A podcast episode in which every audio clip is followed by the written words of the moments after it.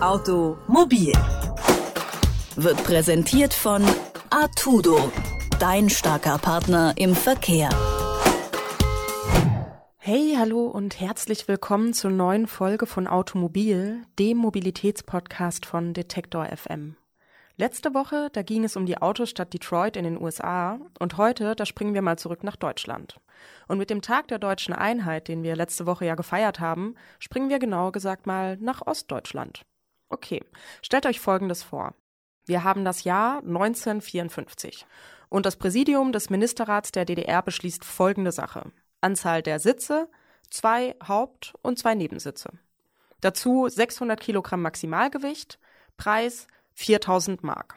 Material Kunststoff. Diese Vorgaben sollen in Anführungszeichen dem Mangel an Autos aus volkseigener Produktion abhelfen. Man könnte auch anders sagen, der Trabi war geboren. Aber was hat es denn eigentlich mit dem Trabi auf sich? Und warum wird er heute nicht mehr produziert? Das habe ich Thomas Schmidt vom Trabi Museum in Berlin gefragt. Hallo, Herr Schmidt. Hallo, ich grüße Sie. Herr Schmidt, warum wurde denn in der DDR gefühlt nur noch ein Auto einer Art gebaut? War das einfach wirtschaftlich interessanter oder wie war das? Na, wirtschaftlich interessanter würde ich nicht sagen. Das, war Folge der Mangelwirtschaft. Ähm, aber es wurde ja in der DDR nicht nur der Trabi gebaut, sondern auch zum Beispiel der Wartburg. Mhm. Also es gab im gesamten Ostblock mehrere Arten von Autos. Es gab auch aus sozialistischen Bruderstaaten den Skoda oder äh, Moskvich, Lada und so weiter. Also es gab ja nicht nur eine Sorte von Autos, auch wenn das heute oft so gefühlt wird. Mhm. Und wurde der Trabi da bevorzugt gegenüber den anderen oder war das sehr ausgeglichen? Also bevorzugt äh, würde ich nicht sagen. Im Gegenteil, der Trabi war so, ähm, also in der Not, weil der immer noch äh, am meisten verfügbar war, nehme ich halt den Trabi und schaue, ob ich dann irgendwann ein anderes Auto bekomme. Weil das Kuriose war ja, dass Gebrauchtwagen in der DDR doppelt so teuer waren wie Neuwagen, weil die hast du gleich äh, bekommen und auf Neuwagen hat man ja je nach ähm, Typ mehrere Jahre gewartet. Ja, zwischen 1957 und 1991 wurden ja insgesamt fast 3,1 Millionen Trabis produziert. Ist das viel? Ist das wenig? So wie, wie kann ich mir das vorstellen? Naja, also die aktuelle Jahresproduktion von VW war 2009 10, 11 Millionen Fahrzeuge ähm, in einem Jahr. Und dann haben Sie ungefähr die Relation zu der sozialistischen Produktion. Ähm, es klingt erstmal viel, drei Millionen war aber weit unter dem Bedarf. Deswegen waren ja auch die Wartezeiten auf den Trabi so hoch. Naja, es hieß ja auch immer, dass man quasi bei der Geburt eines Kindes dann schon den Trabi für den 18. Geburtstag vorbestellt hat. So stimmt das? Genau. Hat man wirklich so lange gewartet? Ja, ja, also ähm, die Wartezeit richtete sich auch so ein bisschen danach, wo man wohnte. Also in Berlin und Speckgürtel Berlin, sage ich jetzt mal, war die Wartezeit auf einen Trabant so um die acht Jahre vielleicht, bis vielleicht zehn Jahre. Die durchschnittliche Wartezeit war zehn bis zwölf Jahre. Mhm. Und meine Eltern zum Beispiel haben sich direkt nach ihrer Hochzeit, äh, das war im Juli 1973, einen Trabi bestellt, weil sie dann in der Warteliste über den Singles waren. Und ich kann mich noch genau erinnern, als unser Trabi gekommen ist, das war dann Anfang 1988. Also wir haben äh, 15 Jahre auf unseren Trabi gewartet, noch den vollen Preis bezahlt. Das waren etwas mehr wie 11.000 Ostmark. Das war das Jahresgehalt meines Vaters. Der mhm. hat 915 Mark zu DDR-Zeiten verdient pro Monat. Und ja, nach anderthalb Jahren war das Auto dann nichts mehr wert, ja, gefühlt. Also nicht nur gefühlt, sondern es war nichts mehr wert, weil keiner mehr den Trabi haben wollte. Und meine Generation, ich habe Anfang der 90er Jahre einen Führerschein gemacht. Also meine Freunde und ich, wir sind alle Trabant, Wartburg, äh, Ladas äh, gefahren. Also wir sind dann noch die Autos unserer Eltern äh, sozusagen in den, weit bis weit in die 90er Jahre gefahren, weil äh, das waren damals einfach die günstigsten Autos. Mhm. Ja, Sie haben es gerade schon erwähnt, dass der Trabi dann auch nichts mehr wert war. So, warum wurde denn die Produktion des Trabi überhaupt eingestellt? Na, weil es einfach keinen Bedarf mehr dafür gab. Also ähm, der Trabant 601, äh, das was man so als typischen Trabant ja bezeichnet, der wurde ja von 1964 äh, bis 1990 gebaut, bis April 90.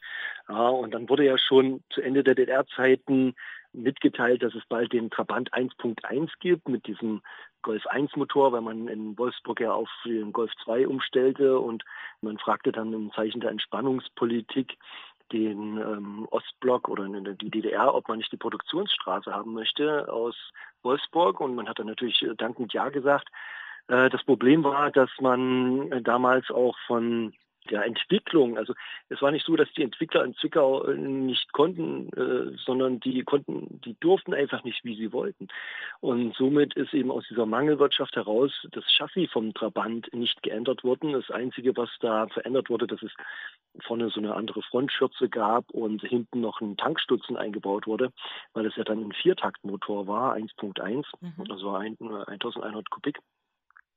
Und ich weiß noch genau, da kann, an den Tag kann ich mich noch genau erinnern, als mein Vater das erste Mal so eine Art Katalog äh, Ende der 80er Jahre in der Hand hielt und äh, gesehen hat, wie der neue Trabant, der so ein bisschen Ende der 80er Jahre gehypt wurde, ähm, als er rauskam und dann völlig enttäuscht war und sagte, Mensch Junge, das ist ja immer noch dasselbe kleine Trabi wie vorher, nur dass er einen anderen Motor drin hat. Also da war richtig enttäuscht, dass der Trabi sich vom Design und von der Größe einfach nicht verändert hatte. Und das war eben auch dann, denke ich mal, der Genickbruch, weil ähm, 1989 im November ist ja die Mauer gefallen. Mhm. Alle ähm, wollten erstmal die D-Mark. Und viele wollten natürlich dann auch Westautos. Da gab es auch so bestimmte Sprüche, fängt er an zu rosten, verkauf ihn in den Osten. Ja, also da gab es ja die wildesten Sachen. Und bis zum 30. Juni 1990 musste man noch Einfuhrzoll bezahlen auf ähm, westliche Wagen. Das fiel dann am 1. Juli 1990 weg mit der Einführung der D-Mark auch im Osten. Und ab diesem Moment haben sich eigentlich sehr, sehr viele ein Westauto äh, gekauft und alles, was aus dem Osten kam, war damals in keinster Weise gefragt. Und man hatte noch äh, die Produktion des Trabant 1.1 im April 1990 angefahren. Das Problem war, dass es die Nachfrage dafür nicht mehr gab. Mhm. Ja, Sie hatten es gerade eben schon erwähnt, dass irgendwie ja die Produktion oder die Innovation nicht so vorangetrieben wurde bei dem Trabanten. Woran liegt denn das? Naja, das ähm, lag daran, ähm, dass es eben permanent einen Rohstoffmangel gab sozusagen. Und mhm. man war ja so abhängig von diesen Öllieferungen und so weiter. Man war abhängig von Metalllieferungen. Es gab ja gleich ab Anfang der 50er Jahre so ein Metallembargo. Als der erste Stellvertreterkrieg Nord gegen Südkorea stattfand, ab da gab es ja ein Metallembargo des Westens gegenüber den Osten dass man eben nicht so viel Waffen herstellen konnte und eben Nachteile hatte im Wettrüsten. Und dadurch ähm, war in der DDR ein, ein ziemlich hoher Mangel an Rohstoffen. Und dieser Mangel an Rohstoffen, an Metallen, an Öl, der bedingte eben, dass die Produktion des Trabi eben äh, möglichst gering gehalten wurde. Und das war auch der Grund, warum Duroplast erfunden wurde. Das ist ja ähm, das Material, aus dem die größten Teile des Chassis sind. Mhm. Ähm, das ist vergleichbar mit Fiberglas. Das ist ein Mix aus Baumwolle und Vinylkunstharz. Das ist gebacken und gepresst. Und ähm, aus diesem Mangel an Rohstoffen heraus wurden eben ganz viele Sachen erfunden, aber eben auch die Produktion des Trabant weitestgehend gehemmt. Das ging ja sogar so weit, dass es wurden ja weitere Prototypen des Trabis entwickelt, die so Golf-ähnlich aussahen, wie Golf 1. Und äh, teilweise wurden da Patente, die in Zwickau, in den Sachsenringwerken äh, in den 60er Jahren entwickelt wurden für Devisen, für Westgeld oder Dollar, in äh, die Bundesrepublik verkauft. Und auf dieser Basis hat man dann ja zum Beispiel auch den Golf 1 entwickelt. Mhm. Ja, ähm, Sie haben gerade schon das Duroplast erwähnt. So, ich habe da noch mhm. eine Frage. Und zwar, der Trabi hat ja so ein bisschen den Spitznamen Rennpappe. Kommt das daher? Mhm. Ja, genau. Das kommt daher, dass äh, die größten Teile des äh, Chassis aus diesem Duroplast äh, gemacht sind. Allerdings, viele sagen Rennpappe. Das ist aber eigentlich falsch, weil es ist keine Pappe, sondern es ist eben dieser Mix aus Baumwolle und Vinylkunstharz. Also eher am besten vergleichbar mit Fiberglas.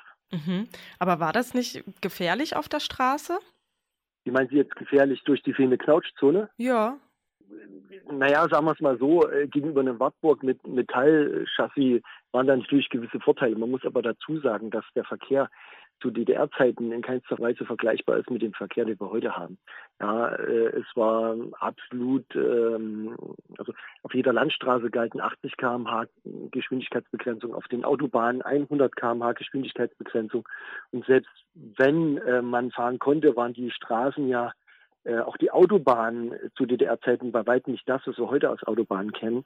Und ähm, da konnte man ja gar nicht so schnell fahren und deswegen war das nicht so gefährlich wie heute. Man hat auch, denke ich, damals ähm, das nicht so äh, gesehen. Es gab damals nicht so diesen Sicherheitsaspekt oder ähm, dieses Sicherheitsdenken so wie heute. Wenn ich das heute vergleiche, meine Kinder, die fahren keinen Meter Auto, ohne dass sie im Kindersitz sitzen und angeschnallt sind. Ja. Ich habe meine ganze Kindheit ohne irgendwelche Kindersitze verbracht. In dem Trabi gibt es hinten keine Gurte. Also das was war ein ganz anderes äh, Sicherheitsdenken als heute. Und es war auch ein ganz anderer Verkehr und eine ganz andere Geschwindigkeit auch im Verkehr wie heute. Und wie ist das denn jetzt heute? Gibt es da Sonderregelungen für Trabis, dass die auf der Straße so unterwegs sein dürfen? Sie meinten jetzt gerade so keine Gurte hinten. Ja, sagen wir es mal so, wenn die Autos einmal zugelassen sind, dann sind sie zugelassen für den Straßenverkehr, auch heute noch. Und die meisten der Autos sind ja ähm, auch heute Oldtimer, also mit H-Kennzeichen. Und wenn die ein H-Kennzeichen haben, dann müssen sie ja auch so original sein, wie sie vor mehr als 30 Jahren einmal zugelassen wurden. Und nur in diesem Originalzustand äh, bekommen die ja das H-Kennzeichen. Und wenn im Originalzustand hinten keine Gurte sind, dann sind auch heute hinten keine Gurte. Übrigens auch in jedem anderen Oldtimer äh, in Westdeutschland, wo es keine Gurte gab, äh, braucht man heute auch keine Gurte haben. Der Trabant, das Kultauto der DDR. Über die Geschichte des Trabi und warum der heute auch nicht mehr produziert wird, darüber habe ich mit Thomas Schmidt vom Trabi Museum in Berlin gesprochen. Vielen Dank für das Gespräch. Vielen Dank, ebenso. Der Plan des Ministerrats der DDR, dem Mangel an Autos aus volkseigener Produktion abzuhelfen, ist mehr oder weniger aufgegangen. Und doch hat sich der Trabi nach der Wende nicht weiter wirklich durchsetzen können. Aber die vielen Fachkräfte aus dem damaligen Osten haben viel zu der heutigen Autobranche, also die, die wir jetzt kennen mit VW, BMW, Audi etc. beigetragen. Und heute, ja, da hat der Trabi Kultstatus und ist trotz Pappe und Holzrahmen auf der Straße echt gern gesehen. Tja, das war's von mir für heute. Nächste Woche geht's um die Zukunft der Automobilbranche in Deutschland und wie abhängig die deutsche Wirtschaft von ihr ist. Und bis dahin, macht's gut und bis nächste Woche. Automobil